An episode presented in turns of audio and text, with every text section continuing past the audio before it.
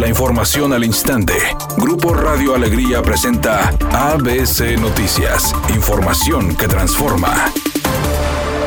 El gobernador Jaime Rodríguez Calderón informó que el regreso a clases presencial será a partir del próximo 31 de mayo en los niveles media superior y superior, atendiendo las indicaciones de la Secretaría de Salud. Por su parte, el secretario de Salud en el Estado mencionó lo siguiente. Y bueno, pues el regreso a clases tiene que ser de una manera gradual, tiene que ser flexible, tiene que ser híbrido, acoplándonos a cada institución.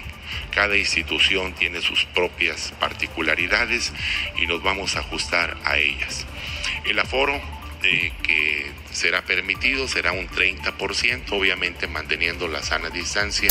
Felipe de Jesús Cantú, candidato a la alcaldía de Monterrey por la coalición Juntos Haremos Historia Nuevo León, afirmó que se siente honrado por el respaldo que está recibiendo por parte de Guadalupe Rodríguez, diputada local e integrante de la Coordinadora Nacional del Partido del Trabajo, de Asael Sepúlveda y Telma Flores, candidatos a diputados locales.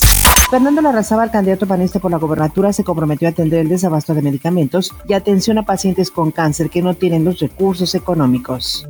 La presidencia de la República negó que la orden de aprehensión en contra del gobernador de Tamaulipas, Francisco García Cabeza de Vaca, sea una persecución política. Exhibió el oficio enviado por el Departamento de Justicia de Estados Unidos a la Unidad de Inteligencia Financiera, en el que le informa que el FBI investiga al mandatario tamaulipeco y otras personas vinculadas al lavado de dinero. El vocero Jesús Ramírez leyó el oficio. Se han identificado operaciones financieras y o viajes internacionales en los Estados Unidos México y otros países. Editorial ABC con Eduardo Garza. El Instituto de Movilidad es una vacilada, es más, ni director tienen.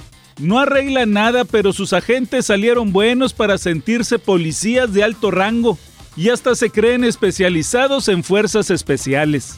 Se visten con botas y uniformes tácticos de soldado y es más, hasta sin uniforme y en carros particulares, andan deteniendo taxis y camiones para arreglarse y dejarlos trabajar. Yo lo vi, y si no me creen, pregúntenle a cualquier trabajador del volante. Ellos no me dejarán mentir.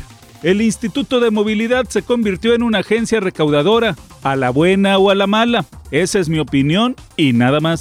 Finalmente es oficial y Nico Sánchez dijo adiós a Rayados con un emotivo video compartido en las redes sociales del conjunto albiazul, el defensor argentino se despidió de todos los seguidores del equipo, agradeciendo por su apoyo durante su estadía en la ciudad. Me sentí yo también muy identificado con el club, con ustedes, con toda la gente que pertenece al club y con los aficionados, así que eh, se dio esta relación perfecta y que, y que va a ser para toda la vida. Yo voy a ser rayado y, y regio también para toda la vida, así que estas lágrimas son de alegría, de emoción.